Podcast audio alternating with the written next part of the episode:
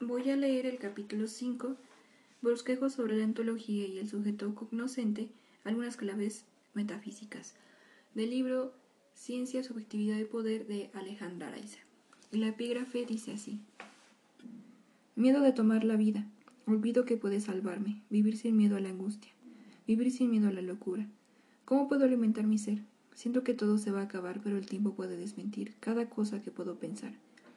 Esta angustia que me impide estar, Solo siento que me va a matar. Si supieras cómo puedo amar. Rita Guerrero. Al trabajar con la epistemología o simplemente con el conocimiento como hilo conducto del presente escrito, he llegado a percatarme de que no se puede obviar la ontología, incluso si mi hilo conductor fuese únicamente la teoría feminista. Cuando hablo de ontología me refiero a una rama dentro de la metafísica general que se encarga del estudio del ser, es decir, la ontología se encarga de proponer algunas categorías relacionadas ya sea con el ser o la existencia. De esa manera, la ontología define ciertas entidades, las cuales pueden comprender tanto objetos como sujetos, ideas, etc. Es así como en este capítulo aparecen nuevos conceptos que provienen de la filosofía, pero que no son para nada ajenos a la psicología en el campo de la teoría feminista. Intentaré abordar estas cuestiones tratando de conectarlas con el punto de partida del presente texto, a saber, la epistemología porque es importante entender el ente que es en tanto que objeto y el ente que es un tanto que sujeto para comprender cómo ocurre el conocimiento.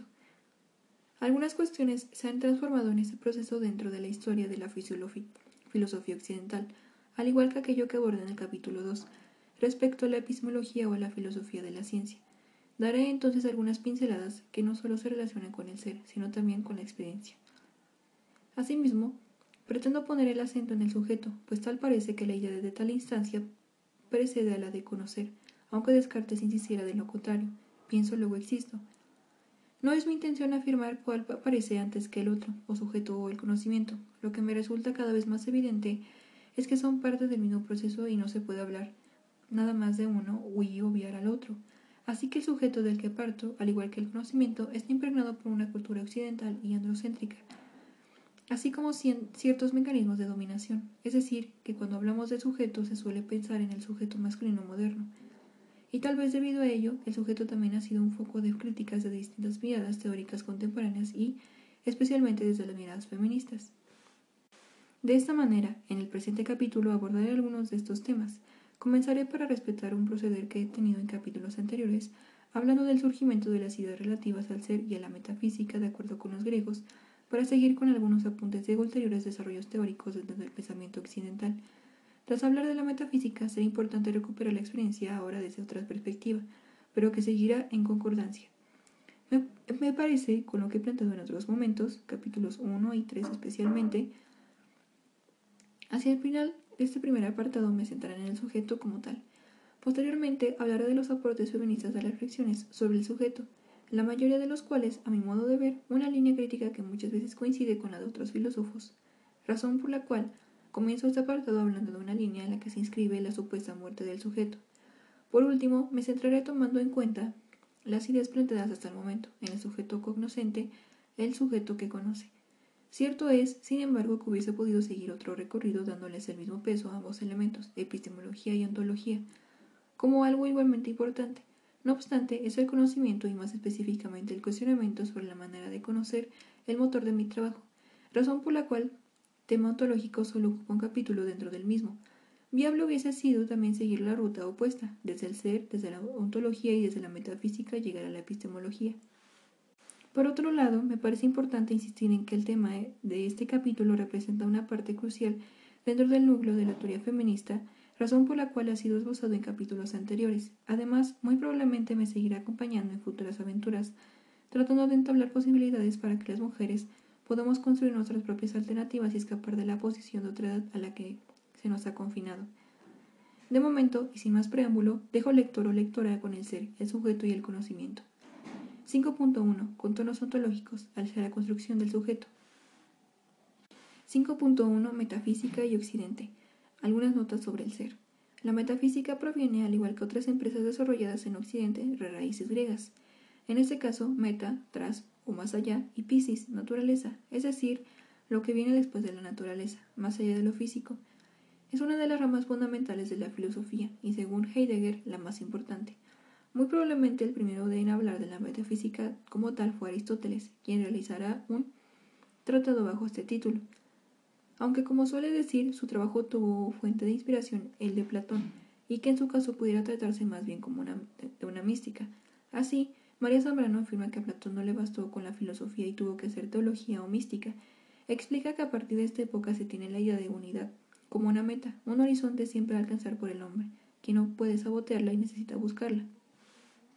La esperanza que el mundo griego aparece, la esperanza de que el hombre tuviera al fin ser, ser frente al ir y venir de la naturaleza, también ser dentro de su propio torbellino, había quedado en que en verdad afianzaba por el doble camino de la filosofía y, posteriormente, de la religión cristiana.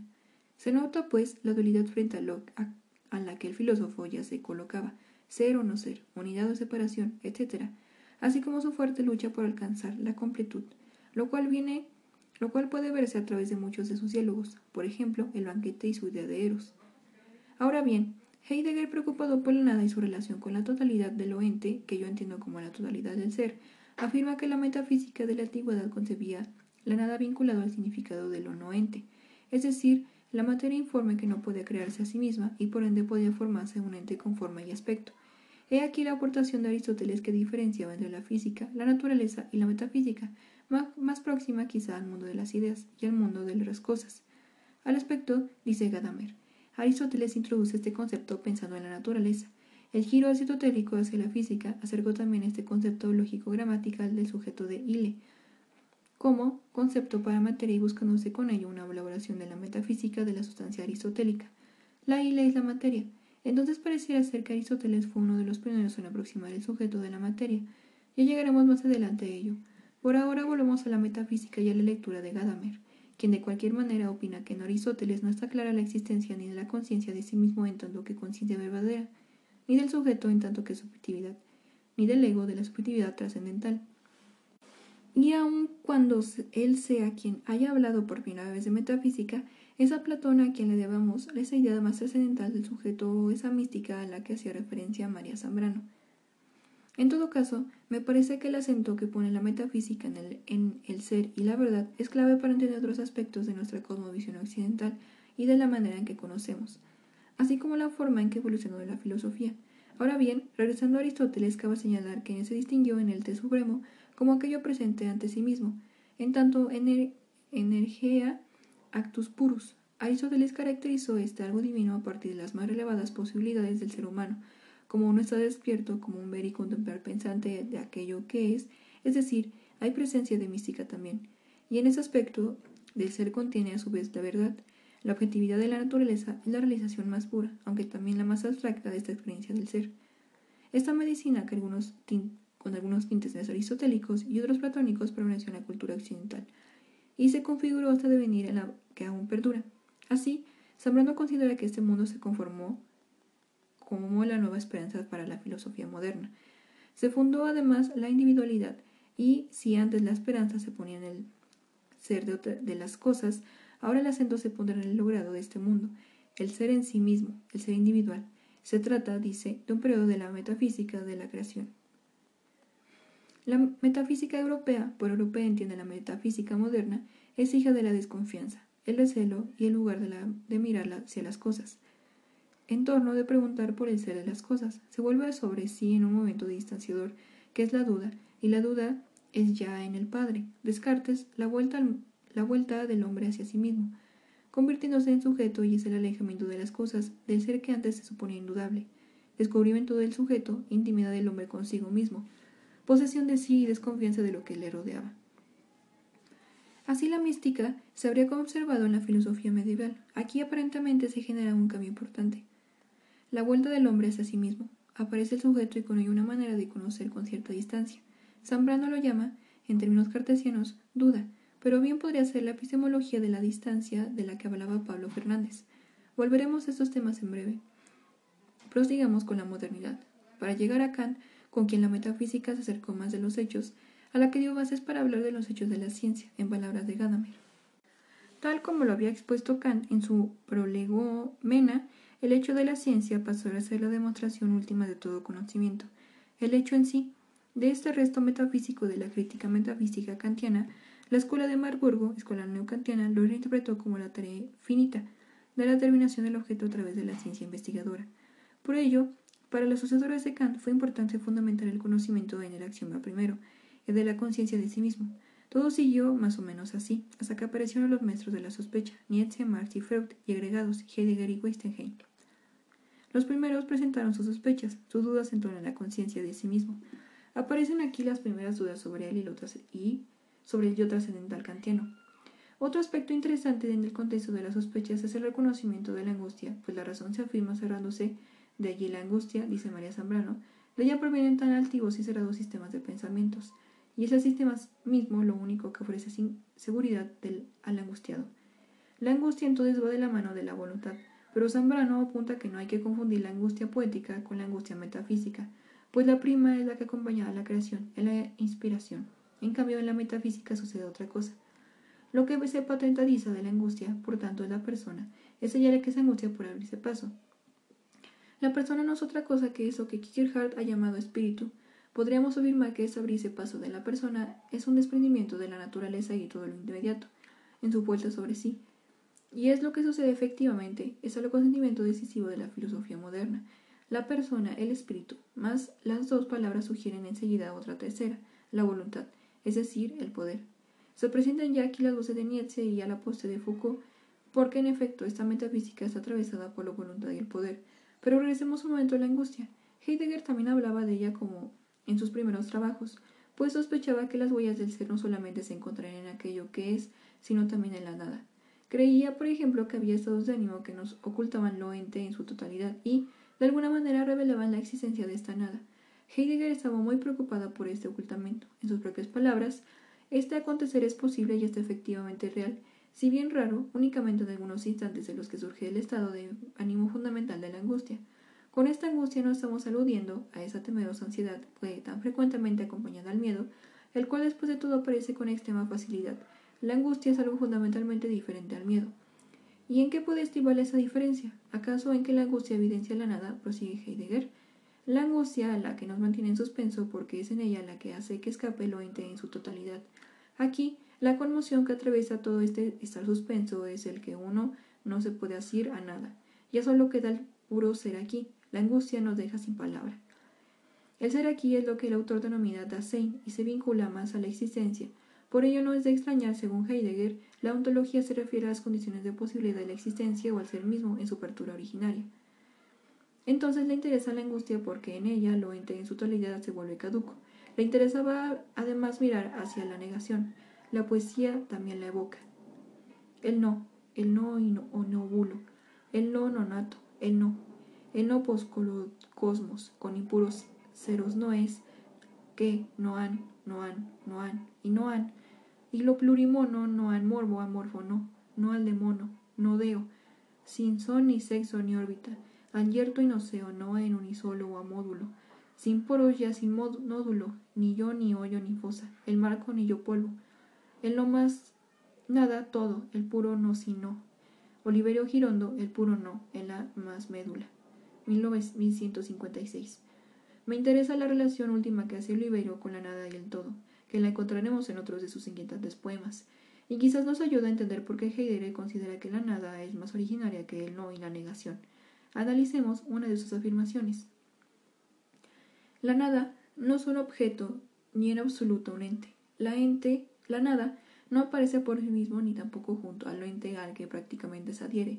La nada es lo que hace posible el carácter manifiesto del ente como tal para el Dasein humano, la nada no es el concepto contrario al ente, sino que pertenece originariamente al propio ser. Es el que lo ente acontece a distinguir que es la nada.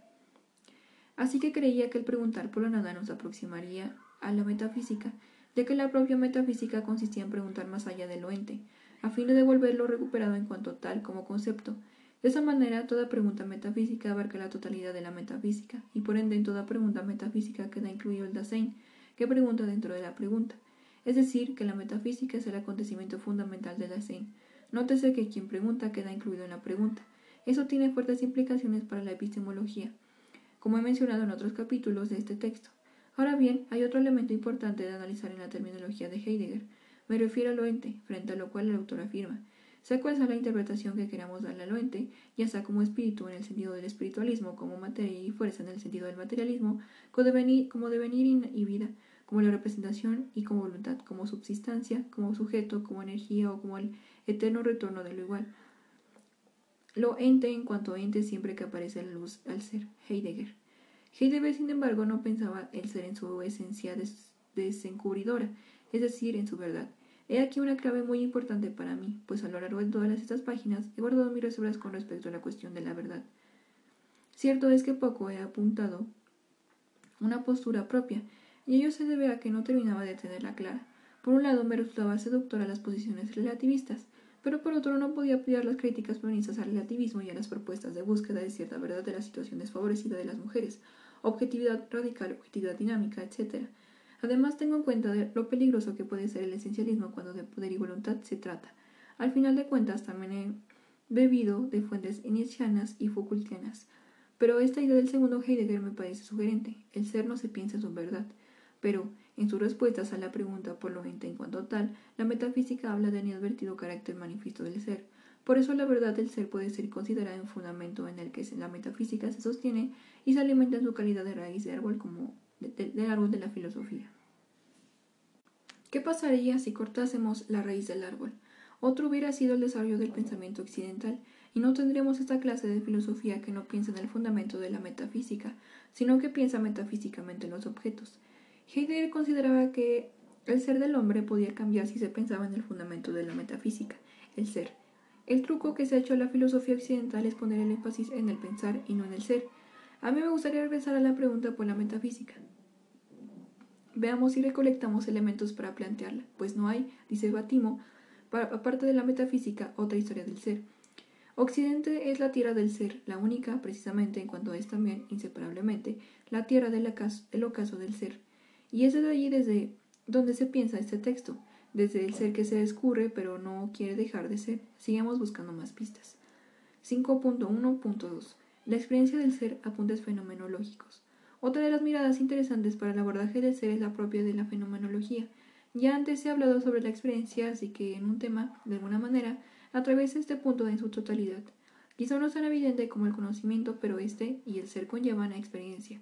Lo iremos viendo para preparar se puede mencionar que Nietzsche es un escrito póstumo de 1873. Ya nos hablaba sobre esta cuestión. La experiencia que el hombre hace del mundo es descrita en los términos de producción de metáforas. Las reacciones emotivas estimulantes por el encuentro con las cosas son asociadas con imágenes y objetos, se convierten en conceptos y nombres de ellos, pero sin que haya entre los unos y los otros ningún nexo objetivo. Ello tendrá sentido cuando lleguemos al lenguaje y a la interpretación, pero no solo hablaremos de estas cuestiones, sino también de la experiencia del ser. Para unos filósofos sujetos, para otros, solo entes que existen en un momento dado. Esto, aunque no esté del todo resuelto, es muy interesante, porque se pueden encontrar las huellas de diferentes apuestas teóricas contemporáneas. El presente es, en efecto, un intento de hallar algunas conexiones parciales. Ahora bien, uno de los precursores de la fenomenología fue Edmund Husserl, quien para la ontología es una ciencia de las esencias que puede ser formal o material, las ontologías formales hacen referencia a las propiedades de todas las esencias, mientras que las materiales se restringen según los modos de, sus objetos. Husserl también abordó la ile en palabras de Gadamer. Husserl hablaba de los elementos sensualistas en el fenómeno de la percepción, dándoles nombre de datos iléticos. Ello tuvo lugar con el fin de, de determinar los caracteres formales que operan en la percepción que motivan el hecho corporal del objeto que se pretende percibir. Asimismo, y de acuerdo con Gadamer, Husserl centró de nuevo la mirada en el aprisionismo clásico de la tradición idealista, ya que puso fin a una distorsión de la filosofía por parte de la psicología orientada hacia algunas ciencias naturales. Consideraba que los hechos matemáticos o naturales también podían malinterpretarse. He aquí una cuestión interesante de cara a la psicología, que ha pretendido imitar las metodologías de las ciencias duras, con la intención de encontrar respuestas correctas, leyes, Sería distinta la psicología si conociéramos más de fenomenología y hermenéutica, pero regresemos al autor del, que hablamos. Kursel, prosigue Gadamer, consigue romper con el concepto de experiencia limitado a las ciencias. Sugiere el concepto de experiencia como experiencia vital o mundo de la vida, al tiempo que dedicó gran parte de su trabajo a demostrar la existencia de estructuras a priorísticas que poseían su propia evidencia. Para este tipo de verdades del ser, Husserl reclama la evidencia denominada este tipo de apariencia esencial del objeto, objeto intencional, esto es, aquello a lo que la conciencia y su correspondiente acto intencional se refiere en cuanto a tal. Los fenómenos son hechos esenciales de este tipo, cuya descripción a partir de la intencionalidad de la conciencia supone al mismo tiempo su única justificación posible. Es así como Husserl, movido por la intención de ser un filósofo honrado, dice Gadamer, elaboró un gran programa fenomenológico en el que un yo trascendental validaba tanto lo general como lo particular. Pensaba que había que dirigirse hacia las cosas mismas. Sin embargo, quizá Husserl se había quedado enredado en la conciencia y en la temporalidad. Es decir, había que preguntarse si existe la percepción pura. Esa es una de las cuestiones que más le han criticado, que mantuvo el yo trascendental. Ahora bien, Cabe destacar que Husserl pensaba que la existencia se podía fijar en el tiempo, que dependía de la conciencia del estar presente, es decir, que mantuvo una idea fija del yo. En cambio, Heidegger fue más allá, así lo expresa Gadamer. La existencia no consiste en el intento siempre posterior de, adquiriendo conciencia de sí mismo, mostrarse ante uno mismo.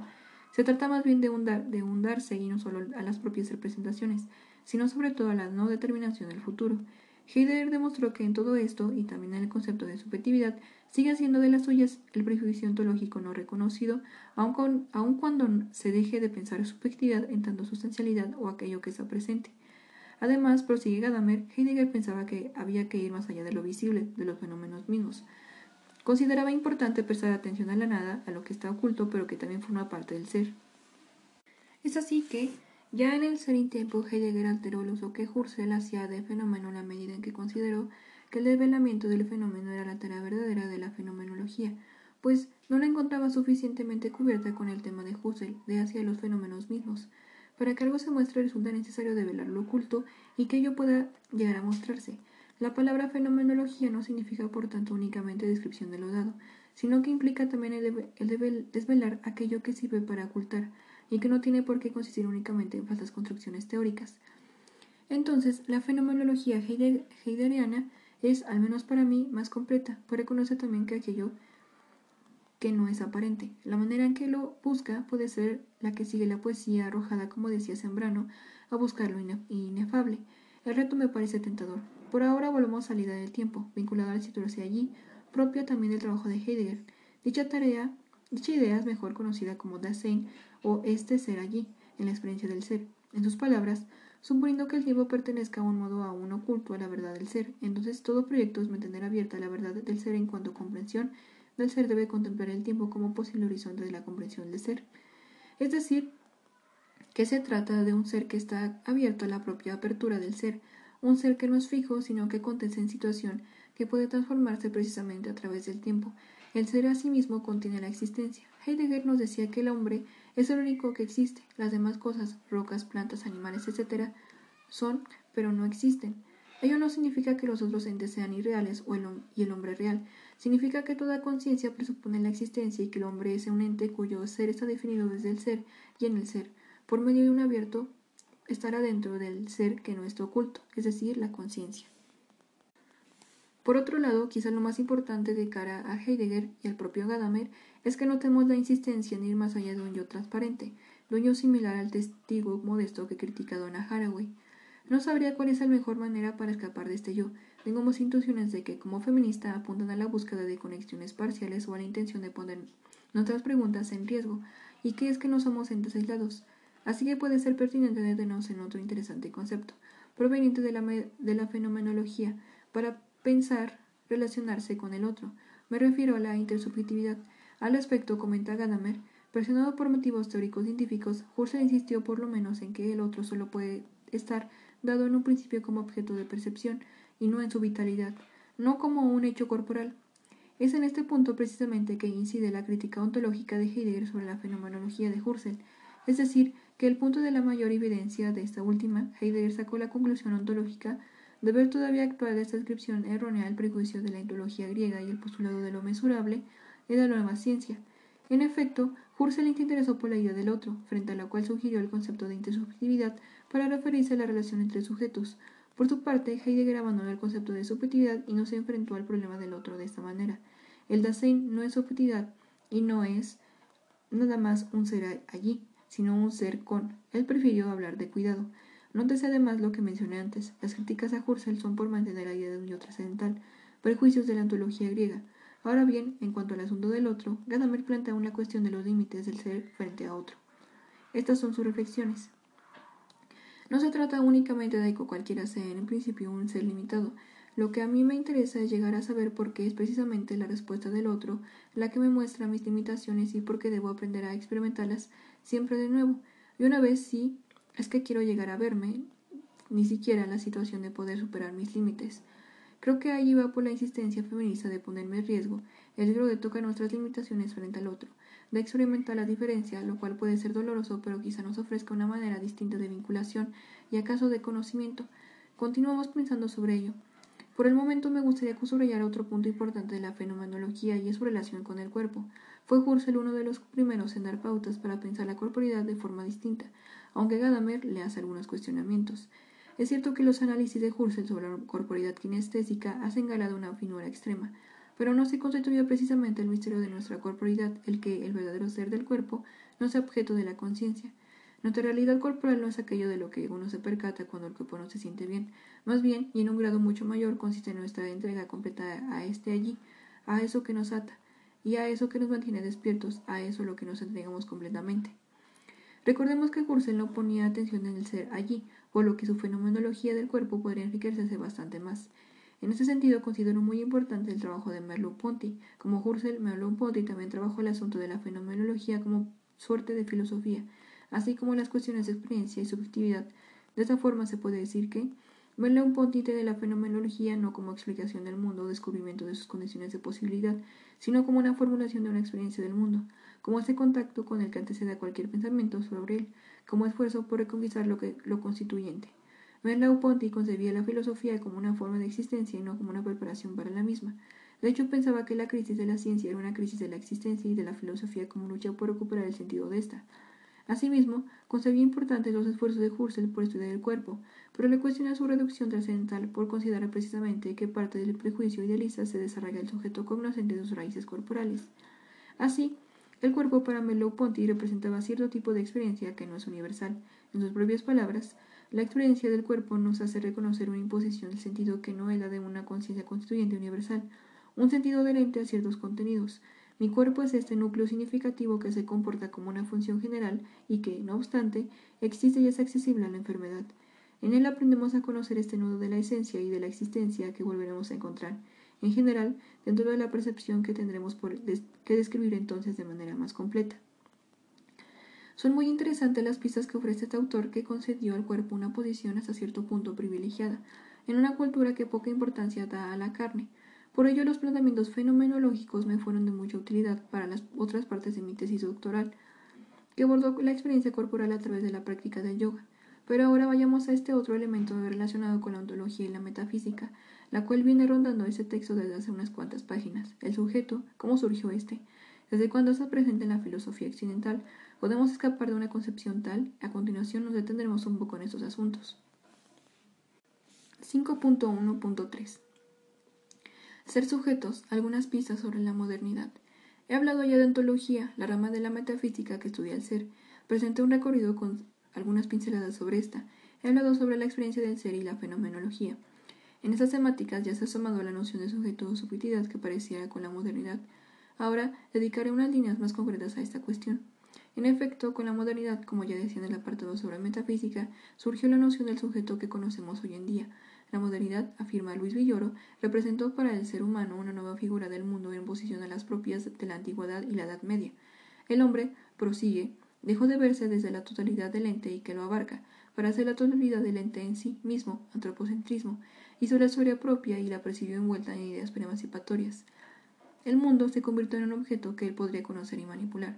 Surgieron así la ciencia y la tecnología. En síntesis, el proyecto moderno consistió en transformar todas las cosas en razón, para así ponerlas, poderlas comprender y dominar. Sobre este control ya he hablado con más determinamiento en el capítulo 2. En aquel capítulo también hablé sobre el nacionalismo cartesiano y sus implicaciones para la epistemología. Ya me había adelantado que se le considera un momento crucial cuando del sujeto se trata. Foucault refiere a Migot, lo resume en una frase. El momento es Descartes. Y agrega que también podría considerarse como momento incipiente de la muerte de Dios, y que tiene sentido de cara a los planteamientos de Villoro. es decir, el hombre pasa del teocentrismo, la figura del mundo propio de la Edad Media, al antropocentrismo. Aparece en este momento la evidencia por un lado y por otro la autoconciencia sin lugar a dudas. No se trata de la inquietud de lo que sí habría en la cultura griega, sino de un autoconocimiento como evidencia, es decir, una manera de conciencia que solo se fundamenta en el sujeto pensante. Recordemos la advertencia de Heidegger de que Occidente habría reducido al hacer pensar. Ahora bien, debemos también a Descartes la separación del alma o mente y el cuerpo, dicotomía que marcará la filosofía occidental durante muchos años. Veremos esta influencia con el racionalismo que aún perdura al interior de la ciencia moderna, androcéntrica, y por ello es lógico encontrar que el dualismo cartesiano sea foco de las críticas feministas, ya que, como nos dice Patricia Migot, el racionalismo es androcéntrico.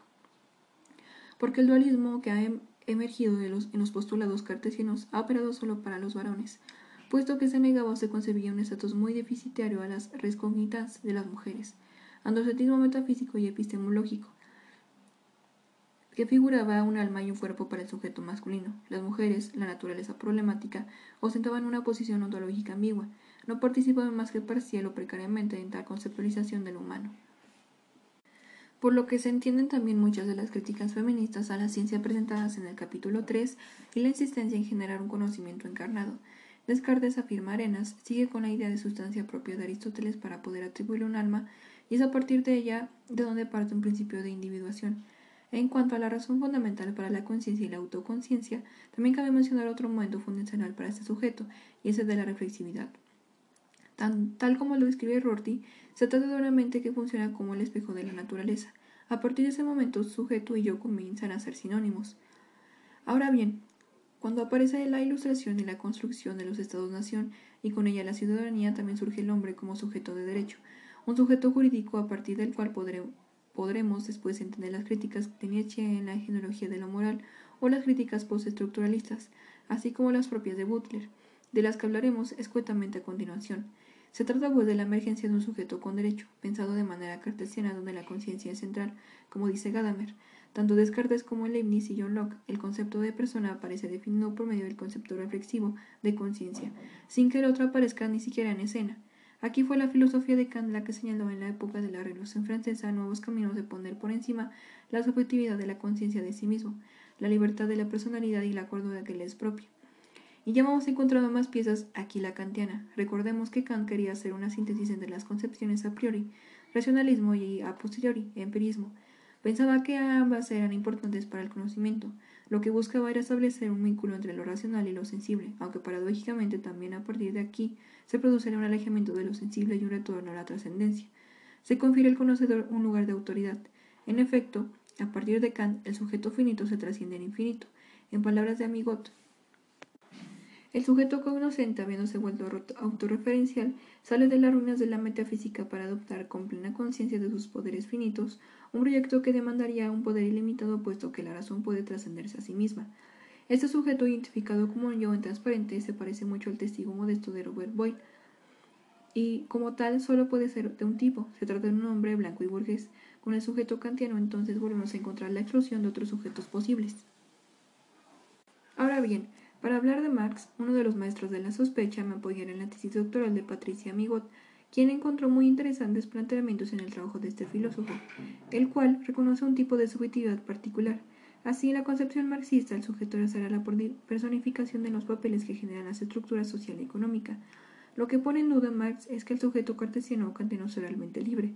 Recordemos lo extensa que fue su obra para hablar de determinación social y enajenación. Esta forma vislumbró no solo una serie de sujetos alejados de la autonomía por no ser dueños de su fuerza de trabajo, obreros, sino también otra serie de sujetos no dueños de, sí, sino sujetos a necesidades y por ende de consumo. El capitalista, para Marx, deja de ser sujeto autónomo y libre. Marx señaló que la supuesta igualdad no existía, que había unas relaciones de dominación y que había dos clases de sujetos en relación de la economía, vendedores de productos y vendedores de, de su propia fuerza de trabajo. Esto nos lleva a una conclusión escalofriante, el único sujeto es el capital. Es muy interesante percatarse de que la ruta marxista ofrece muchas argumentaciones para estudiar el poder y la estructura social que encontramos en varias vertientes teóricas contemporáneas, así como en algunas feministas. Por su parte, Nietzsche, otro controvertido filósofo, sospechó que la conciencia, la voluntad, ello, con el paso del tiempo, puso al, puso al poder en el centro de las reflexiones.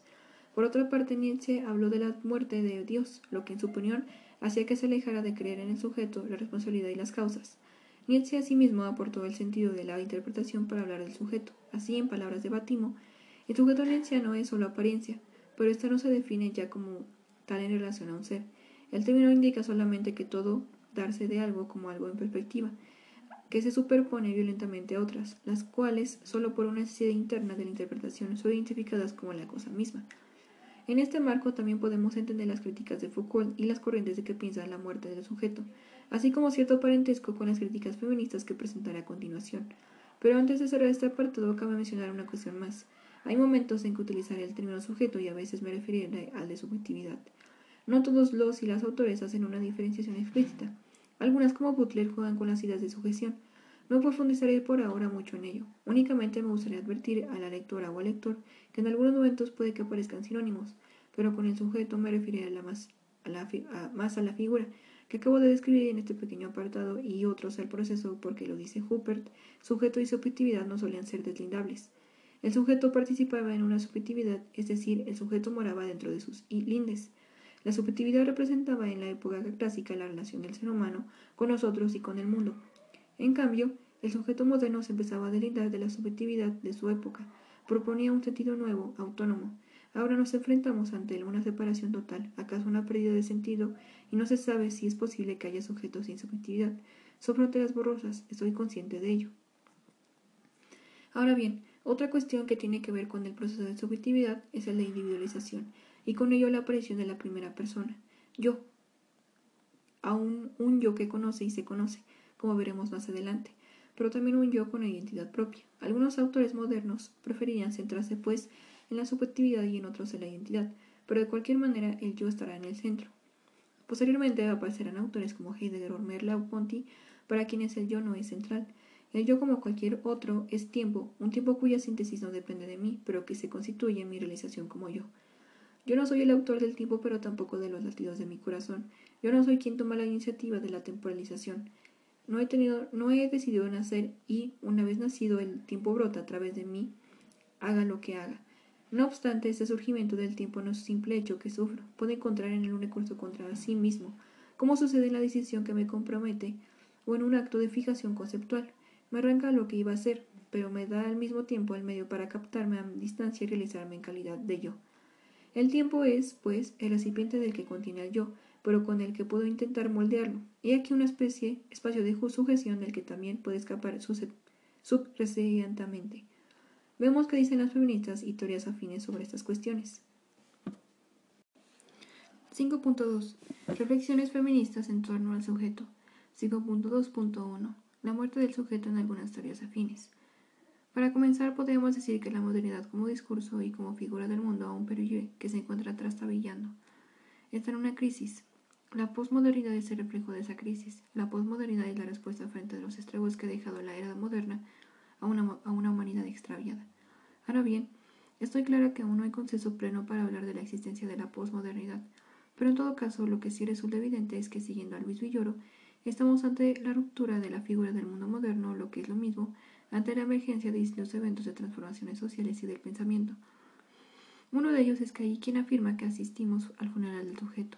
Pero ¿por qué se dice que, se, que éste ha muerto? Una de las respuestas más rápidas la encontramos en que dicho sujeto se reducía a un tipo limitado de personas, hombres blancos, europeos, burgueses, etc. Y esa clase de sujetos comienza a desdibujarse para dar paso a múltiples subjetividades, ¿o no es así? Intentaremos hacer algunas indagaciones. Para empezar, encuentro en que lo referente al sujeto, el postestructuralismo y el concreto Foucault ha apuntado interesantes ideas de que se acercan a la deconstrucción de este concepto fuerte, en torno al cual se veían constituyendo el pensamiento moderno. Entiendo la corriente postestructuralista como la que describía Patricia Amigot como heredera de la corriente predecesora, estructuralista, pero que pero en una relación de crítica y de oposición al poner en duda tanto la subjetividad como el racionalismo.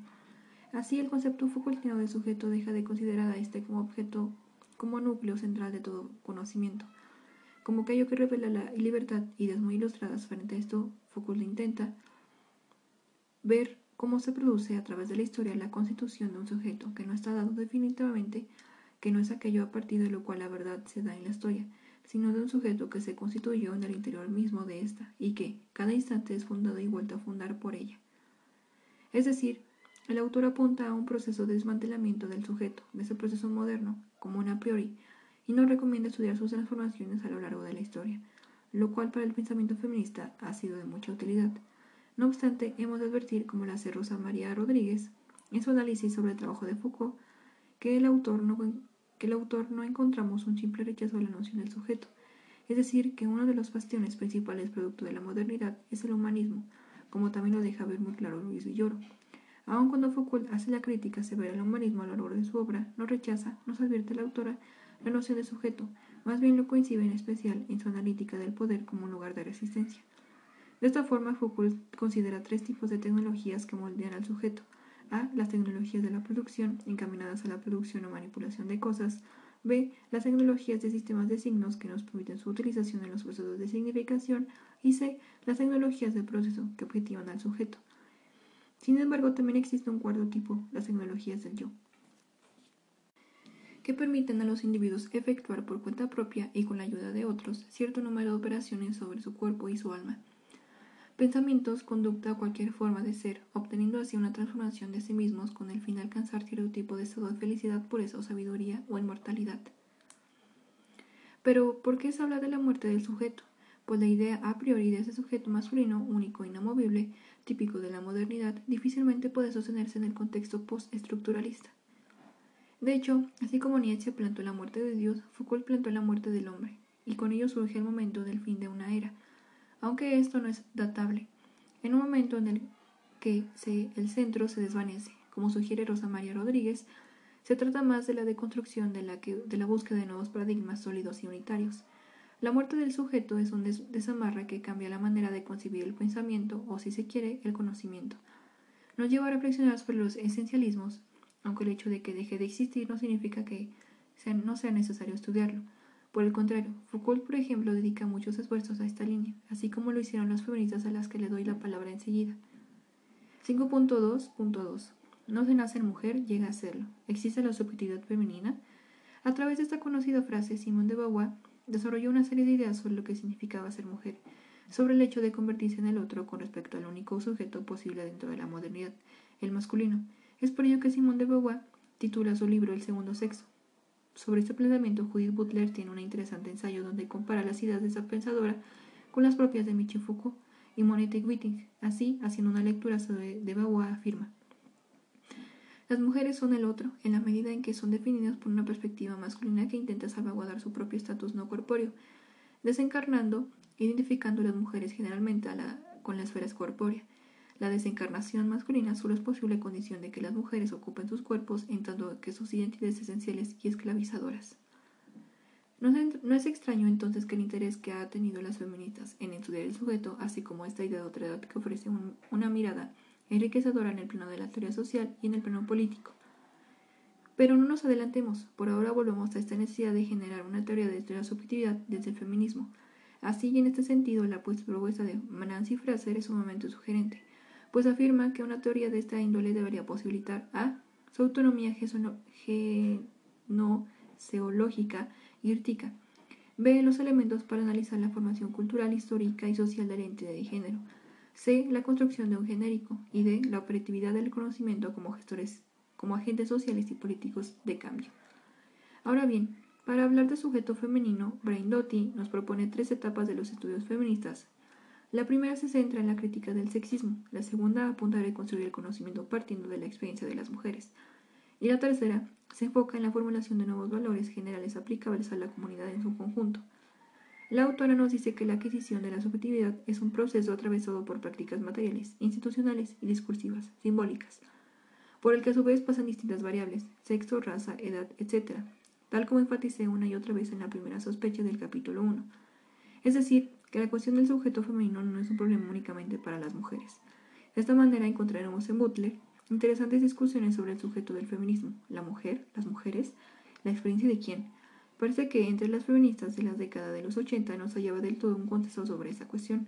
A Butler le preocupaba mucho una, posición de las mujeres desprotegidas y necesitadas de que se salvaguardase su honra mediante una instancia tal como podría hacerlo el Estado, Criticaba pues una posición heteropatriarcal en la cual se pueden notar huellas de la influencia de Whitting, quien por ejemplo afirmaba que Creo que solo más allá de las categorías de sexo, mujer y hombre, puede encontrarse una nueva y subjetiva definición de la persona y del sujeto para toda la humanidad y que el surgimiento de mujeres, de sujetos, perdón, individuales exige destruir primero las categorías de sexo, eliminando su uso y rechazando todas las ciencias que aún las utilizan como sus fundamentos, prácticamente todas las ciencias humanas.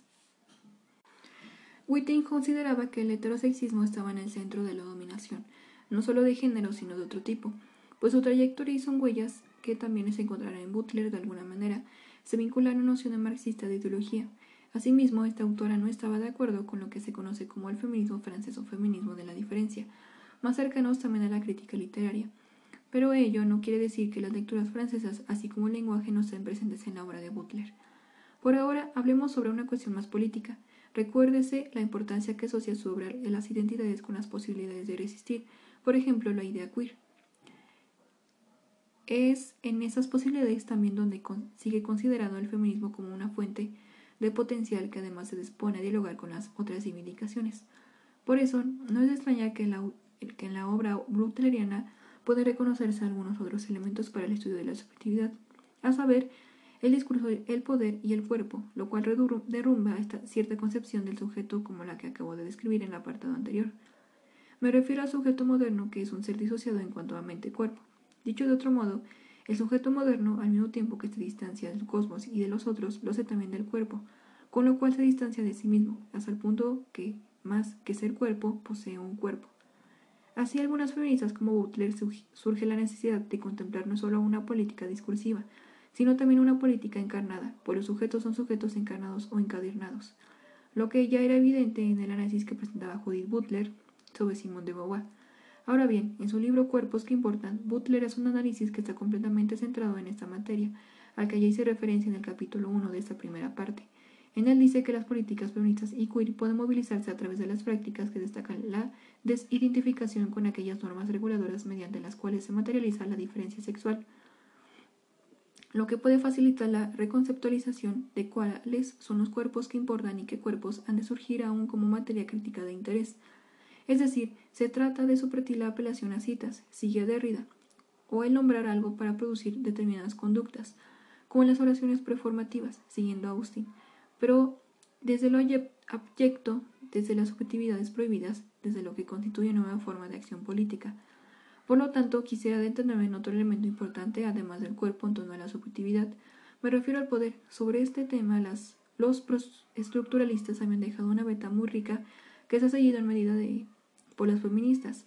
Líneas atrás exponían la idea del sujeto como lugar de resistencias, a pesar del sometimiento al que queda expuesto por diferentes mecanismos de poder en el análisis Foucaultiano.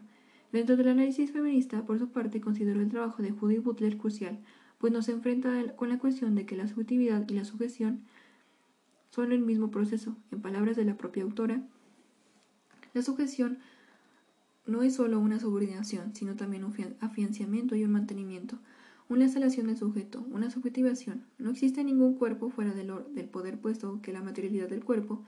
De hecho, la materialidad misma es producida por y, por un, y en relación directa con la investigación del poder.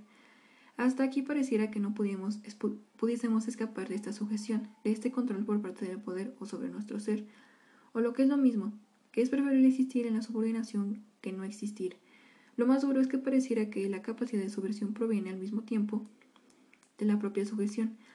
Entonces, la responsabilidad recae de nuevo sobre el sujeto, pero la autora se pregunta, ¿cuál es la frontera en la subversión y la domesticación de la normalización? La búsqueda de esta respuesta nos corresponde a las feministas. Por ahora, y hablando de búsquedas de subversión, me detendré en un momento en el asunto de la repetición. Para, Butler, la repetición es la que permite la resistencia. Es allí donde se puede subvertir la sujeción. He aquí la parte más discursiva de Butler donde sigue tanto a Austin y en la noción de performatividad como a Derrida, la idea de apelar a citas. Asimismo, se apoya en Althusser para hablar de interpelación y así sucesivamente hasta preparar una caja de herramientas teóricas muy compleja que nos ayuda a concebir el género y la sujeción de forma distinta. Sin embargo, aun cuando no es mi intención escribir el extenso recorrido que ha hecho Butler para proponer sus teorías sobre la subjetividad, sí me gustaría terminar esta parte con la idea de que de mascarada que toma de Joan Riveri que le sirve bastante bien para hermanarla con la de la performativa bajo la idea que actuamos la subjetividad. Actuamos ciertas identidades que, mediante normas que inscriben nuestros cuerpos, actuamos el género que nos interpela cuando nos dicen Hey tú, mujer. La subjetividad depende entonces de juegos de lenguaje. Podemos movernos en ellos y podemos crear, actuar otros. A manera de síntesis, puede decirse que las aportaciones de las teorías feministas al estudio de la subjetividad han ayudado a concebirla como un proceso mucho más complejo de lo que se pensaba, en el que interviene el lenguaje y la cultura como construcciones colectivas, pero por el que al mismo tiempo pasa el poder y por y que todo ello atraviesa el cuerpo, elemento que no puede obviarse. La subjetividad es, además, un proceso de movimiento que implica distintas artistas, aristas personales perdón, y colectivas, como decía en el primer capítulo, a saber, etnia, sexo, género, clase, etc. Y no olvidemos desde luego que la subjetividad se vive es una experiencia. Regresemos entonces a la noción de experiencia para las feministas. 5.2.3 la noción de experiencia para las feministas. Como mencioné en el capítulo 3, siguiendo a Carmen Adam, la epistemología feminista proporciona dos nociones teóricas importantes. Por un lado, la categoría de género y por otro, la noción de experiencia. No me extenderé demasiado en la cuestión, pero sí considero pertinente esbozar unas cuantas ideas desde algunas vertientes feministas aquí, aquí tratadas, para hablar del tema de experiencia. Así, para comenzar, se puede decir que la teoría feminista se encuentra en la experiencia de las mujeres, una herramienta para construir esa ficción, para elaborar nuevas y cambiantes prácticas de acción y teoría. De igual manera, que evita considerar a las mujeres como sujetos pasivos que esperan ser definidas o salvadas por algún discurso, feminista o no. Por el contrario, son parte de esa conversación en la que se construye el conocimiento y, en este caso, el conocimiento sobre ellas mismas. Recuérdese que la epistemología occidental considera la experiencia humana como fiable para construir conocimiento. Es así como las feministas pensaban que la experiencia de las mujeres podría ser útil en esa clase de empeños, lo que a su vez ayudaría a asumir una posición crítica con respecto al conocimiento porque se reflexionaría sobre el otro conocimiento. De esta manera, las feministas del punto de vista son, hasta cierto punto, herederas de Simón de Beauvoir al buscar posibilidades con una existencia singular. Se trata de una experiencia vivida con una resocialización específica para las mujeres. Posteriormente, Teresa de Lauretis y luego Haraway reconsideran esa noción de experiencia. Lauretis, por su parte, propone la convivencia de articular la manera colectiva la experiencia individual de la sexualidad desde un análisis semiótico de la experiencia. El potencial de la teoría feminista estriba en incidir en la producción de nuevos significados. De allí que el objetivo del discurso y la práctica feminista será intervención para la producción de los mismos. Haraway, por su parte, se suscribe de esta visión de experiencia y le ve muchas posibilidades políticas. Elabora una idea de situarse y desde allí crear otras prácticas, pero también trabaja con las ficciones subjetivas ontológicas como el cyborg o el hombre-hembra, nociones en las que interviene la creación irreverente por encima de lo prescrito. Para Haraway, el cyborg es una muerte, es una suerte de antihéroe o de no humano deseable, de una nueva forma del yo al investigar e incluso a imitar, toda vez que la autorización trascendente de interpretación se ha perdido, y con ella la base ontológica de la epistemología occidental. La visión del autor entonces es la de los objetos como actores encarnados, es decir, se trata de un cuerpo, de una gente que construye su propia realidad. El cyborg es materia de ficción y de experiencia vive que cambia lo que importa como experiencia de las mujeres a finales de este siglo. Lo interesante es que el cyborg es un intento de unir una realidad social y corporal. Asimismo, cuando el cyborg es un producto de nuestra era, un híbrido entre lo humano, lo animal, lo maquínico, tiene potenciales políticas que extraer en su ser fronterizo y de forma muy especial en los momentos en el que es capaz de conectarse con los otros, pues los cyborgs parecen tener un sentido natural de asociación en los frentes para la acción política, aunque sin partidos de vanguardia. Por otra parte, al hablar de identidades fragmentadas, Haraway pone énfasis en una cuestión que abordé en la primera sospecha en el capítulo 1, el, el estudio del conjunto de raza, género, sexualidad, clase, es decir, esta fragmentación de la identidad, interseccionalidad que reconocían distintas feministas y que ayuda a trascender la dicotomía sexo-género. Haraway también reconoce esta fragmentación y afirma que las feministas cyborg tienen que decir que nosotras no queremos más matriz natural de unidad y que ninguna construcción es total. Y no solo eso, también pone énfasis en el hecho de que al saberlo, nuestras posiciones de lo relativo al poder ya no pueden ser inocentes. La esperanza, entonces, es crear nuevas relaciones de raza, género y clase, es edificar colectivamente teorías capaces de la experiencia. Asimismo, insiste en que no debemos tener temer a las fusiones para lograrlo, Hemos de reescribir la historia conscientes del poder y sacar fuerzas del hecho de haber sido marcadas como otra edad.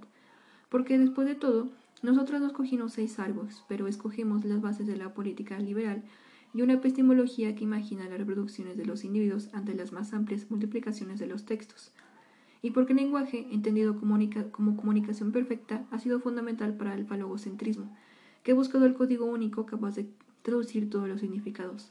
He aquí el dogma epistemológico androcéntrico. En cambio, la tecnología cyber que sugiere la autora es una escritura llena de ruido, partidaria de la polución y las funciones legítimas del animal como con máquina. Posteriormente, en el libro Testigo Mode Segundo Milenio, Hombre-Hembra, conoce un coratón. Donna Haraway nos conduce por un mundo asombroso, el de la tecnociencia. La forma en que lo hace es también sorprendente, pues nos da un localizador a la manera en que se navega por Internet, que es el segundo de segundo milenio, es decir, el cronotopo, siguiendo a Hintin, que la autora emplea para referirse a esta etapa de la historia como nuevo orden mundial, y, que en, y en el que como en otros cronotopos, el tiempo y el espacio se organizan en, en diversas relaciones que no alcanzan la totalidad, salvo como maniobra ideológica. Es, pues, una máquina de espacio-tiempo que produce, mecánica y abundantemente expectativas de catástrofe nuclear, colapso económico global, pandemias planetarias, destrucción de ecosistemas, el fin de las familias de nutrientes, de propiedad privada de los terrenos comunes del genoma humano y en muchos otros tipos de fuentes silenciosas. No obstante, la autora nos invita a pensar que, como otros cronotopos, el segundo milenio es tan solo un sistema de creencias que nos hace pensar que es inevitable escapar de él. Ella insiste en que deberíamos aprender a vivir sin los rígidos discursos de la historia de salvación. Existimos en un mar de relatos poderosos. Ellos son la condición de la racionalidad infinita y de las historias de vida personales y colectivas. No hay camino fuera de los relatos, pero hay muchas estructuras de narración posibles. Cambiar los relatos en un sentido tanto semántico como material es una intervención modesta que merece la pena. Ahora bien, en cuanto a las posibilidades ontológicas emparentadas con el cyborg, ubica a hombre-hembra, o esa suerte de él-ella, proveniente de la ciencia ficción. Hombre-hembra es una mezcla donde las fronteras genéricas se diluyen. Es un ser marginal que, como todos los que viven al margen, está desterrado de la cultura y confinado a la biología, como lo estaba una mujer individual. Él-ella, no obstante, es una contradicción del tipo, un homínido oximorónico al que además la autora le agrega el signo C, marca registrada, para darle más énfasis al trabajo que el autor. He aquí la supresión ontológica importante. Él ella es una figura que condensa, dice Haraway, diversas interpretaciones feministas de sujeto y objeto. Por su parte, el oncoratón, la hermana de hombre-hembra, un ser manipulado genéticamente para la salvación humana, un experimento, un chivo expiatorio que carga con nuestro sufrimiento. Ahora bien, ¿cuál es el interés de la autora por reflexionar sobre estos parientes del cyborg? ¿Acaso el hecho de que tanto oncoratón como hombre-hembra son innaturales obligan a una revaluación de lo que puede considerarse como naturaleza y artefacto? ¿De qué historias serán las habitadas por quién y para quién? Nos hemos estado juntas dentro de las máquinas masculinas y naturales de la modernidad y la ilustración solo para ser decantadas inacabadas dentro de otro tipo de relato. Ello nos ayuda a pensar en, una desafiante salida ontológica, que busca anteponer, como decía Adán, la, creación irreverente sobre lo prescrito. Recuérdese también que Haraway busca ir más allá de la experiencia como evidencia, más allá de la ontología o subjetividad trascendental que valida el conocimiento. Ella busca un testigo modesto, sí, pero mutado, que trabaje con la difracción, es decir, con la diferencia. Y este es otro legado importante del feminismo y sus nociones de subjetividad, en otras palabras, el hecho de saber que las mujeres siempre hemos vivido en la diferencia y en la otra edad, lo cual nos proporciona una particular manera de mirar que nos ayuda, cuando menos, a no ver la diferencia y nos coloca ya frente a una postura distinta a la metafísica platónica afanada en buscar la unidad ante todo. Desde otro punto de vista, aunque igualmente muy cercano, John Scott aborda el tema de la experiencia con algunas reservas. Lo, preocupa esencializar las identidades o subjetividades a través de ella. Considera que no se puede creer que la experiencia sea un fundamento porque entonces no se podría escapar de ella. Comenta la autora. El efecto de este tipo de afirmaciones que le atribuyen una autenticidad indisputable de la experiencia de las mujeres es establecer incontrovertiblemente la identidad de las mujeres como personas con agencia y también universalizar la identidad de las mujeres y así darle sustento a los reclamos de la legitimidad de la historia de las mujeres en la experiencia compartida de las historiadoras de las mujeres y de las mujeres cuyas historias ellas relatan. Es decir, se parte de la idea de una experiencia femenina preexistente. Lo peligroso es que se vea de manera igualada lo personal y lo político. Por una parte, por otra no deja espacio para ver otras intersecciones, otras marcas identitarias que convergen en múltiples subjetividades, como ya insistía esta autora en otro texto, raza, clase, sexualidad, género, etc. Y para ello Scott cree que hemos de seguir la ruta discursiva de Spivak, al ser visibles las asignaciones de posición y sujeto, no en el sentido de captar la realidad de los objetos vistos, sino de tratar de entender las operaciones de los complejos y cambiantes procesos discursivos por los cuales las identidades se adscriben, resisten o se aceptan. Procesos mismos que no son señalados y que son de hecho, de hecho consiguen su efecto porque pasan desapercibidos. Ello recuerda con la idea, con la línea, también discursiva, que seguía Butler para deconstruir el sentido derridiano así como con el hecho de defender identidades estratégicas o fundaciones contingentes, o sea, cambiantes, pero que nos permitan posicionarnos políticamente en un momento dado. Lo que pretende Scott es resolver la separación entre, entre experiencia y lenguaje y mirar al sujeto con agencia porque los sujetos no son individuos unificados y autónomos que ejercen su libre albedrío, sino que sino más bien sujetos cuya agencia se crea a través de las situaciones y estatus que les confieren. Ser sujeto significa estar sujeto a condiciones de existencia y condiciones de dotación de agentes y condiciones de ejercicio. Por eso le preocupa tanto la esencialización o naturalización y si nos percatamos, su idea de sujeto no es como el individuo libre que soñaba ser.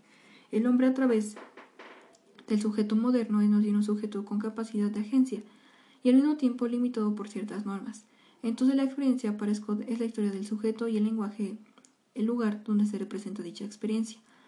Aunque no le gusta mucho el concepto de experiencia por su vínculo con las transparencias, recuérdese la historia de la Royal Society of London, por ejemplo, considera que hemos de resignificar el sentido de la experiencia porque es una opción que también pertenece a la vida cotidiana y a la historia, que su disciplina debería seguir trabajando con ella.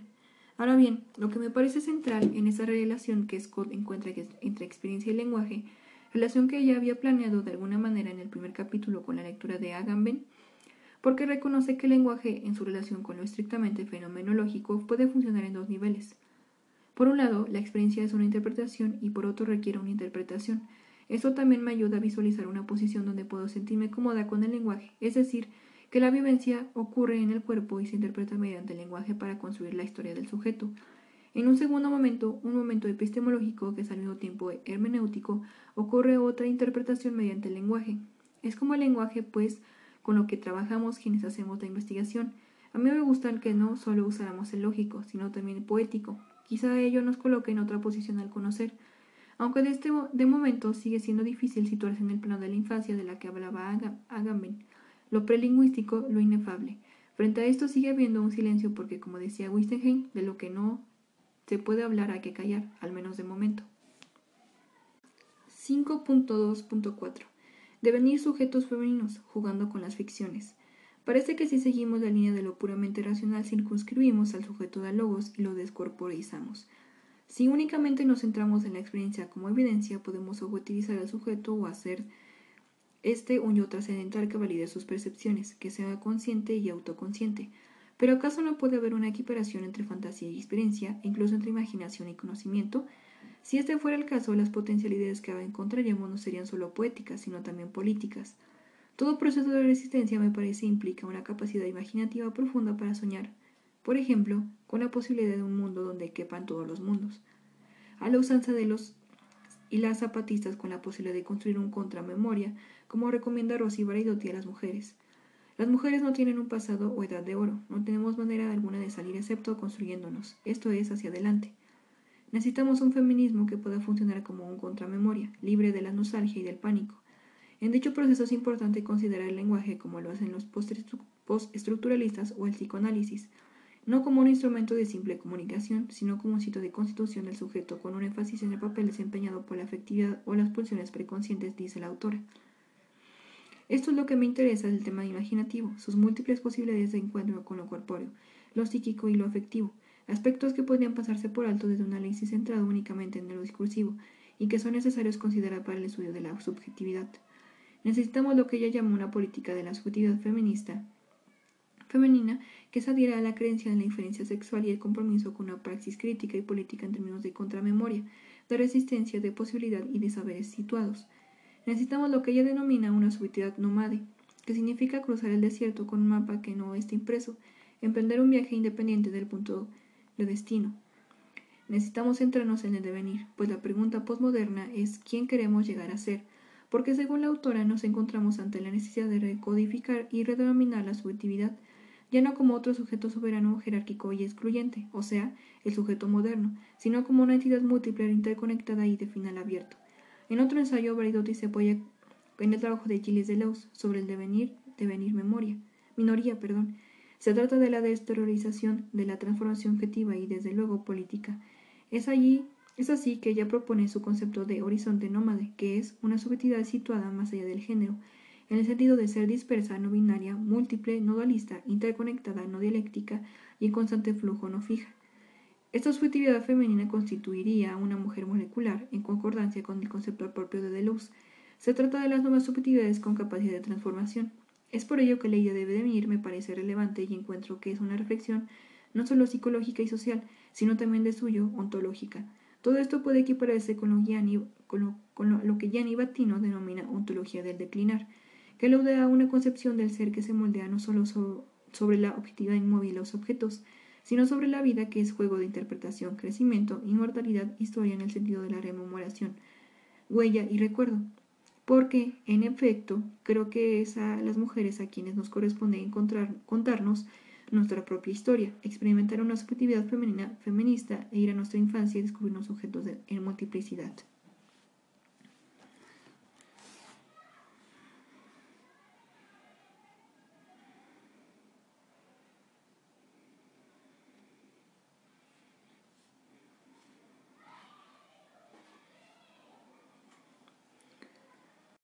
5.3. Apuntes sobre el sujeto cognoscente. 5.3.1. Sujeto, objeto, conocer. Hasta este momento he abordado la cuestión del ser, de la metafísica, de la experiencia del ser, de la emergencia del sujeto, de su supuesta muerte, del otro y del sujeto femenino, de la sujeción y el devenir. De algunas de estas ideas me parece que se asoma ya un problema muy interesante a tener en cuenta y que constituye la razón por la cual me he opcionado en dedicar un capítulo a todas estas cuestiones. Me refiero al sujeto que conoce. Por un lado, Heidegger nos decía que el hombre es el único ente que existe, que sabe qué es. Antes que ello, Descartes hablaba de la conciencia. Kant mantuvo esta idea de alguna manera y colocó muy delimitados los hechos de, de la afuera para estudiarlos desde las ciencias. Vamos notando ya aquí una relación entre el sujeto y el objeto del conocer, pero eso también puede ser circular, a saber que el sujeto también puede ser objeto de su propio conocimiento. Así, María Zambrano afirmaba que el hombre es sujeto de un conocimiento fundamentador. Tenía que llegarse, llegarse desde aquí forzosamente a la autonomía de la conciencia de Kant. El ser ya no está aquí como en los tiempos de Grecia ni como en la Edad Media, como algo que en mi ser, mi propio ser está contenido. Bien que es de diferente manera de las demás cosas. Ya él no es independiente de mí, pues que en rigor solo es en mí mismo lo encuentro y las cosas se fundamentan en algo como algo que yo poseo. Esto suena mucho a la idea de sujeto trascendental, sí, pero también deberíamos hacernos reflexionar sobre la forma en que se ha constituido cierta psicología que busca, a través de la introspección, ese ser. Pero no nos adelantemos, de modo volvamos a Heidegger, quien propone su idea de Dasein, ese ser atravesado por el tiempo, pero que además puede estar tocado de forma particular por la ciencia. Así afirma el autor. El Dasein que se comporta científicamente alberga su simplitud y nitidez en el hecho de que se relaciona de un modo destacado y únicamente con lo ente mismo. La ciencia quería desembarazarse de la nada con una demanda de superioridad, pero ahora en la pregunta por la nada se hace patente que se Dasein científicos son los posibles y previamente está inmerso en la nada. Y prosigue.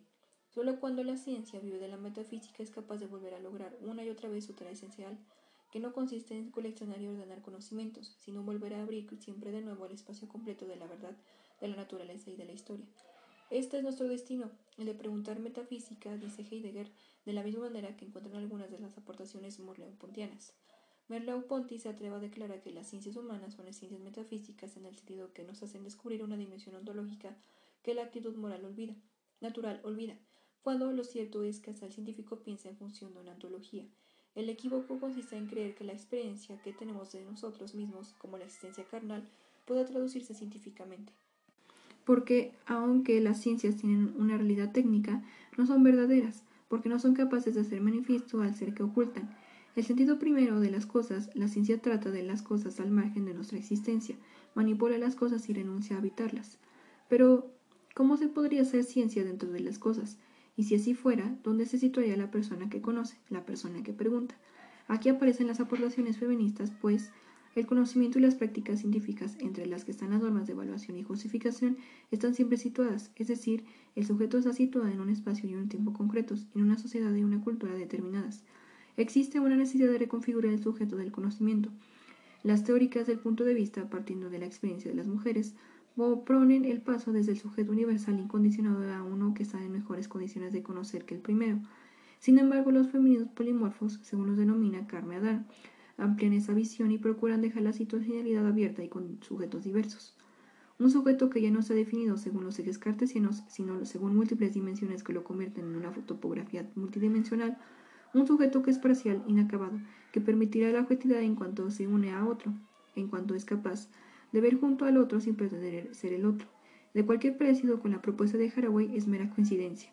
Asimismo, Carmen afirma que el sujeto abstracto de la modernidad, soporte del individualismo genosológico de las feministas rechazan, es criticado fundamentalmente por tener un carácter corporal, cultural y históricamente invisible, ser homogéneo y unitario para excluir las diferencias que grupos de individuos puedan poseer, ya sea de clase, raza o género, y por último definirse de modo radicalmente opuesto al objeto.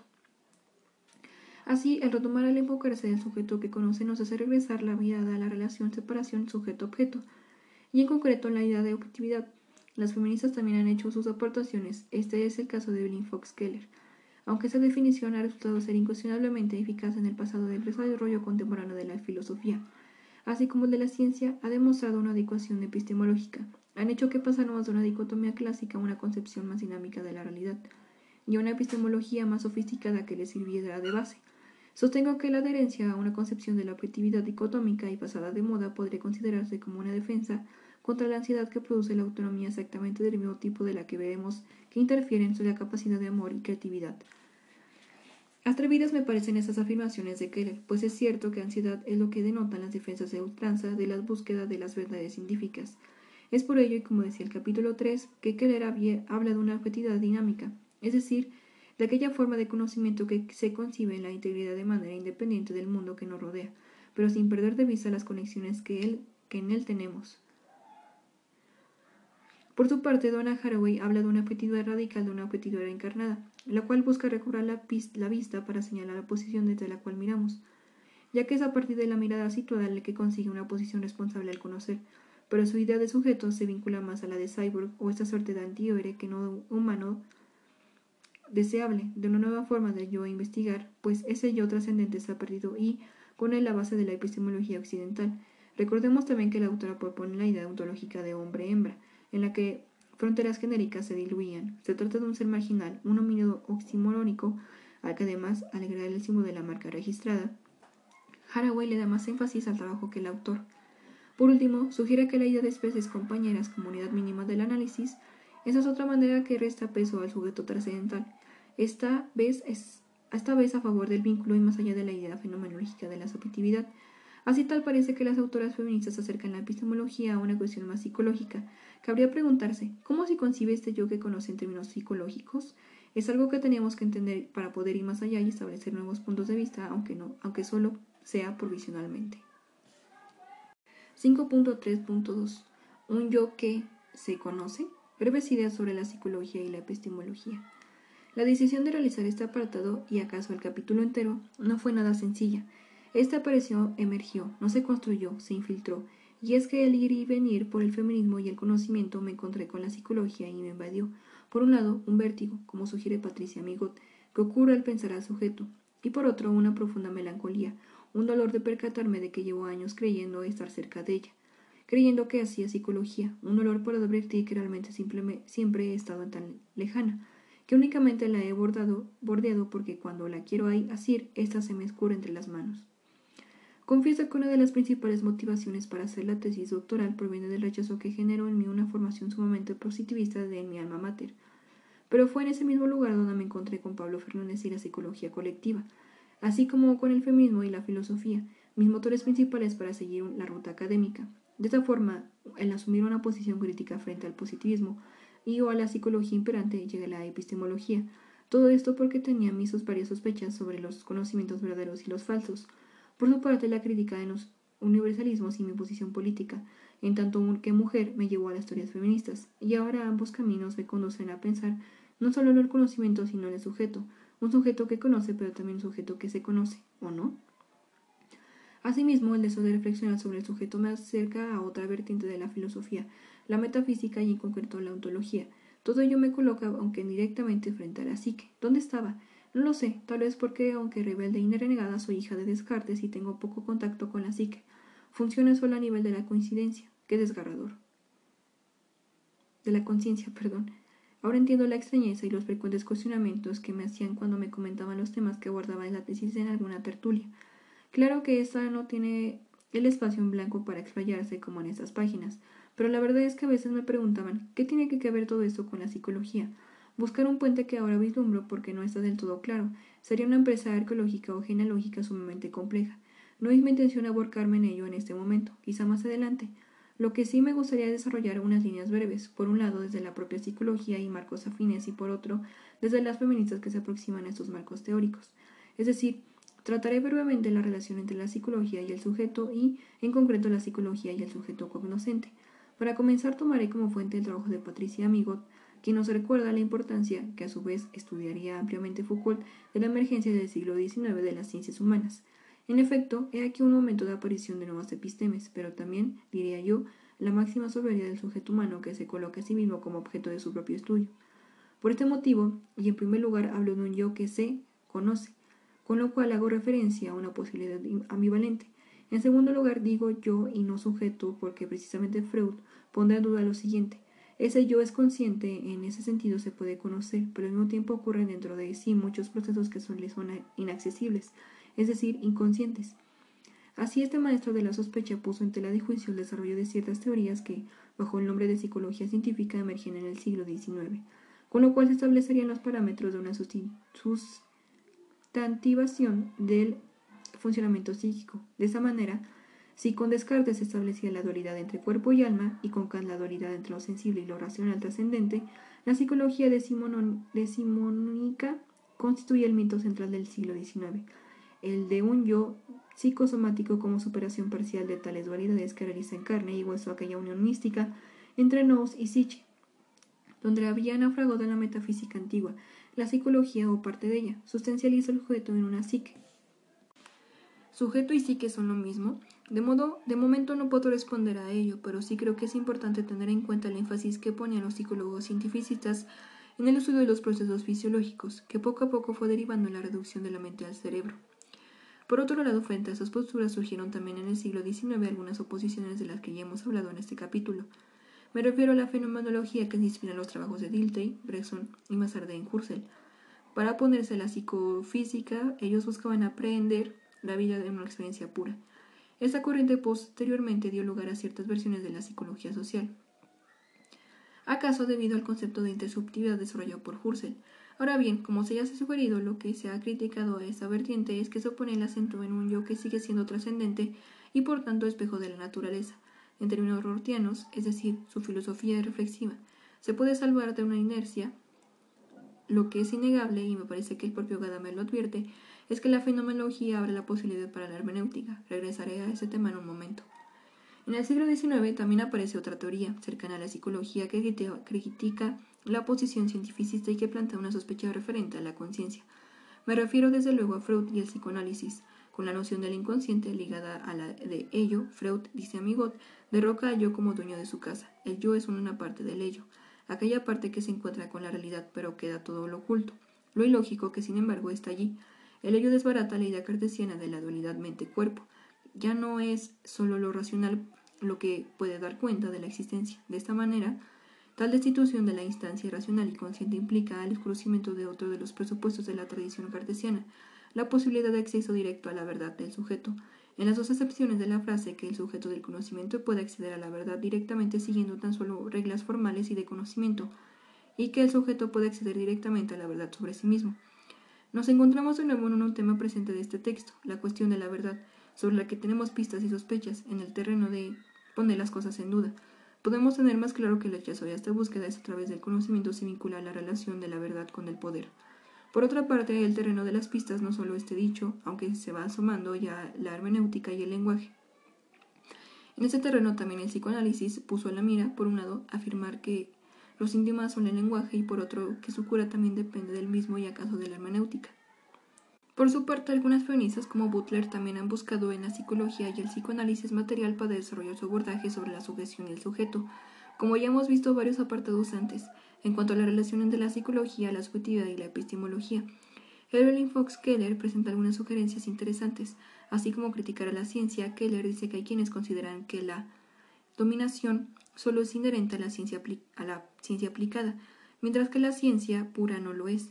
Sin embargo, según ella, la ciencia toda está generalizada. La mente cognoscente es masculina mientras la naturaleza, lo cognoscible, es femenina.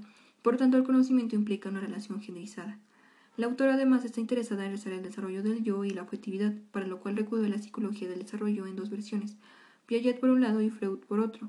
Entonces analiza la identidad separada de los objetos con respecto al yo, y con ello el desligamiento del yo con respecto al mundo.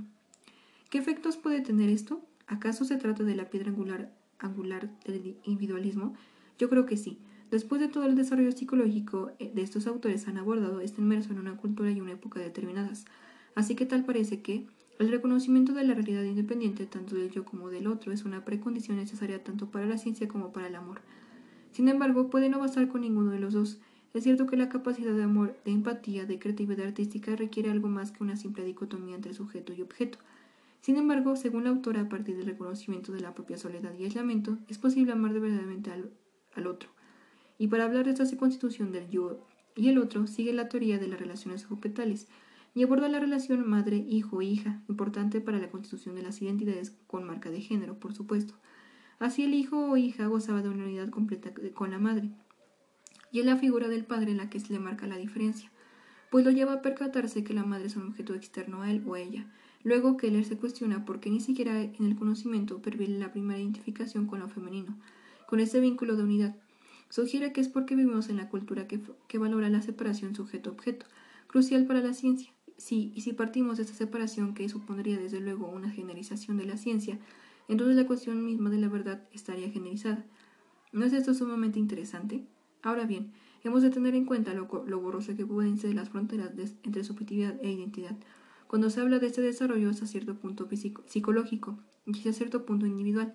Estamos hablando de identidad, pero me parece que también puede ser un lugar donde se posiciona el sujeto. Hacia el abordar el desarrollo de género, Keller comenta que en el proceso de separación de la madre se internaliza el género. El niño se constituye como un individuo, pero con género. La identidad de género, asimismo, sigue a Chordow, está delineada de forma diferencial, para los niños de manera excesiva y para las niñas inadecuada. Por lo tanto, sigue la autora, hay una serie de redes que se conectan con el desarrollo generalizado del yo y la objetividad. Esta también es una manera de buscar claves en la psicología para una posible genealogía o arqueología de las epistemes generalizadas. ¿Es esto último un pleonasmo? Tal parece que sí. Estas han sido últimamente unas ideas breves con la intención de conectar la idea de sujeto con la psicología. Por el momento dejo este camino abierto, pues se trata de un tema sumamente complejo. 5.3.3 Breves notas sobre la hermenéutica y subjetividad.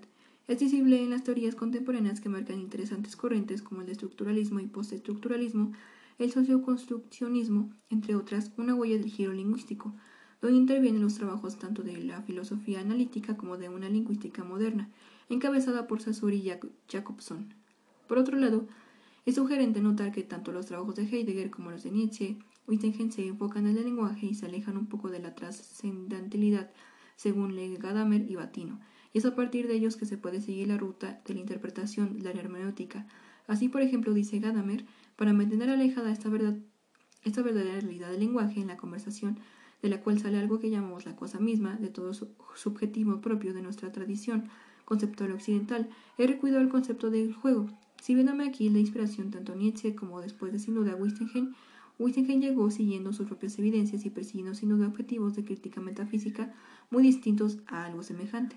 En todo caso, el proceso de comunicación no debe ser interpretado como un procedimiento metódico al que recurre contra el interlocutor, sino que se realiza entre dos interlocutores a modo de dialéctica de pregunta y respuesta abiertas a ambos lados. Además, ya he mencionado que muy probablemente esa tradición interpretativa renovada provenga de Nietzsche, pero se ha desarrollado con otros índices hermenéuticos como apuntaba el propio de Gadamer, para quien la fenomenología, la hermenéutica y la metafísica no son tres puntos de vista filosóficos distintos, sino el filosofar mismo. En ese sentido, su libro Verdad y Método me parece sumamente interesante, además de un trabajo complejo y completo, no solo porque tiene una propuesta muy particular sobre la tradición y los horizontes interpretativos que se funden, quitándole peso al autor, en ese caso se podría leer sujeto, sino porque se presenta un panorama de la historia de la hermenéutica que puede ser muy útil para quien esté interesado en estudiar el tema. Asimismo, y es lo que se relaciona con lo que decía antes, la propuesta de Gadamer contra la interpretación de ese lenguaje incluso cita eh, a Scheidermacher para introducir la tercera parte del libro con la siguiente frase: Todo lo que hay que presuponer en la hermenéutica es únicamente el lenguaje. Por un lado, reconozco lo innovador e irreverente de esa propuesta, pues ataca la verdad como una esencia, es decir, las verdades, y esta es mi interpretación, se construyen con lenguaje en un ejercicio de comprensión cuando los horizontes interpretativos se funden, dialogan. Ello es bastante prometedor de cara a metodologías que buscan posicionarse fuera de la ciencia decimonónica. Aunque, por otro lado, aunque puede resultar peligroso el concederle tanto peso al signo, al abstracto que el lenguaje conlleva y olvidarnos, por ejemplo, del cuerpo. No obstante, es cierto, como decía Butler, que el lenguaje atraviesa los cuerpos y que esto que digo lo digo mediante el lenguaje. No sé si hay algo más. Lo que es sugerente sin duda es pensar la ontología con otra mirada, más hermenéutica, menos esencializada. Pero yo también encuentro muy atractivo el concepto de ontología de declinar de Batino que, menciona aparte, bebe las fuentes de Nietzsche y Heidegger curioso, ¿no? Parece que todo queda en familia. Veamos a qué se refiere. La ontología de declinar alude más a describirla a una concepción del ser que se modela no solo sobre objetividad inmóvil, de los objetos de la ciencia y también, no lo olvidemos, de las mercancías sustraídas al circuito y sobremovilizadas como puros valores de cambio, sino sobre la vida que es juego de interpretación, crecimiento y mortalidad histórica, sin ninguna confusión con dogmativos historicistas. Ya no hay distancia entre ser y aparecer, sino solo juego de apariencias, entidades que no tienen ya nada de la sustancialidad de la metafísica tradicional. En general, destaca la idea de que toma Nietzsche sobre la hermenéutica como regida por una fuerza, la cual implica las nociones de poder y de diferencia, porque esa fuerza ha de defender su interpretación frente a otras fuerzas e interpretaciones posibles. De Heidegger, por otra parte, se inspira en la idea del acontecer, del Dasein, del ser allí, que está verdaderamente allí. Así Batimo habla de una precomprensión fundante, a través de la cual aparece como ligada a la interpretación en cuanto a elaboración precomprensión, es decir, una suerte de elaboración previa en el ser allí ya es siempre arrojado por el hecho mismo de existir, Fundamental, por su parte, es una de la noción muy importante para Heidegger. Según Batino, parece sinónimo de pensar, pero también tiene un carácter hermenéutico interpretativo. Ahora bien, no todo está en el pensar fundamental. Heidegger, según menciona Canto Gadamer como Batino, venía, veía muchas posibilidades en la poesía. Incluso afirmaba lo que duran o fundan los poetas. Es el lenguaje poético que el ser originariamente acontece. vez no le ve muchas posibilidades a esto, por eso él hablaba de lenguaje y no de poesía. Por mi parte, yo ya planteé mis sospechas y sugerí que la poesía, en el sentido de poiesis, puede ofrecer algunas salidas. Sigo con esa inquietud por ahora y para cerrar regreso con Gadamer. El ser humano no tiene únicamente lengua, logos, razón, sino que se encuentra situado en zona abierta, expuesto permanentemente al poder preguntar y al tener que preguntar, por encima de cualquier respuesta que se pueda obtener.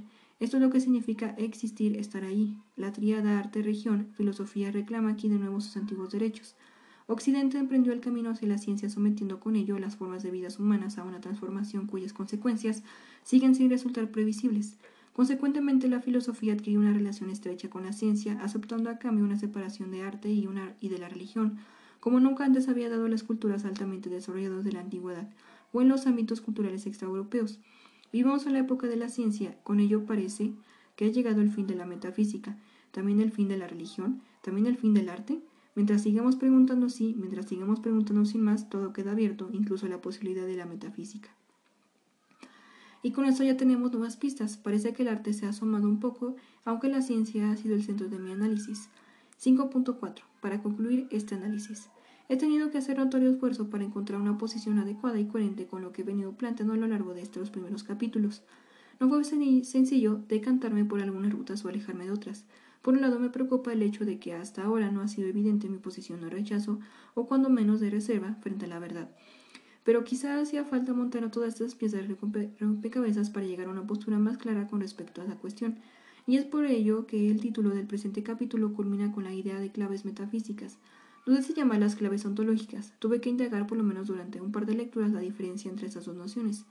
Al final me decanté por la metafísica porque es la que engloba la primera.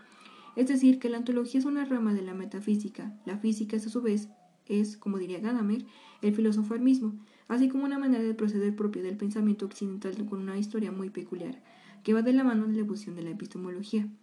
Además, es el marco de la metafísica donde pueden inscribirse las sospechas de los maestros y egredos que mencioné en el segundo capítulo de este texto, tanto Nietzsche, Marx, Freud, Heidegger y Wittgenstein.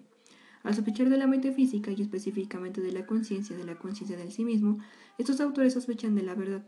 Ello tiene como ventaja para las ciencias del espíritu, o más banalmente llamadas sociales, la posibilidad de encontrar en la interpretación y en la hermenéutica un camino para llegar. ¿A dónde? Y esa era la pregunta que redondaba en todo momento este texto que yo no atinaba ni siquiera a plantear. Es decir, si ya no partimos de un yo trascendental y una realidad objetivable que conocer, de la cual podemos extraer de su verdadero que nos conduzca a la verdad o a lo ente en su totalidad, siguiendo Heidegger, entonces, ¿qué es lo que podemos encontrar en esa realidad mediante la hermenéutica o mediante su interpretación? Heidegger afirma que la filosofía consiste en poner en marcha la, la metafísica. Este ha sido mi intento. Al menos mi deseo ha sido reflexionar sobre ella ahora que he ubicado su presencia dentro del proceso de conocer. Aún no tengo respuestas hacia algunas preguntas. Me parece que este es el recorrido, no del caminar preguntando todavía, sino del andar para buscar las preguntas.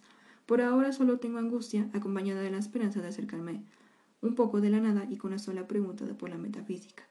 Continuará. Y hasta aquí la lectura del capítulo 5. Y con este termina el libro de Ciencia, Subjetividad y Poder.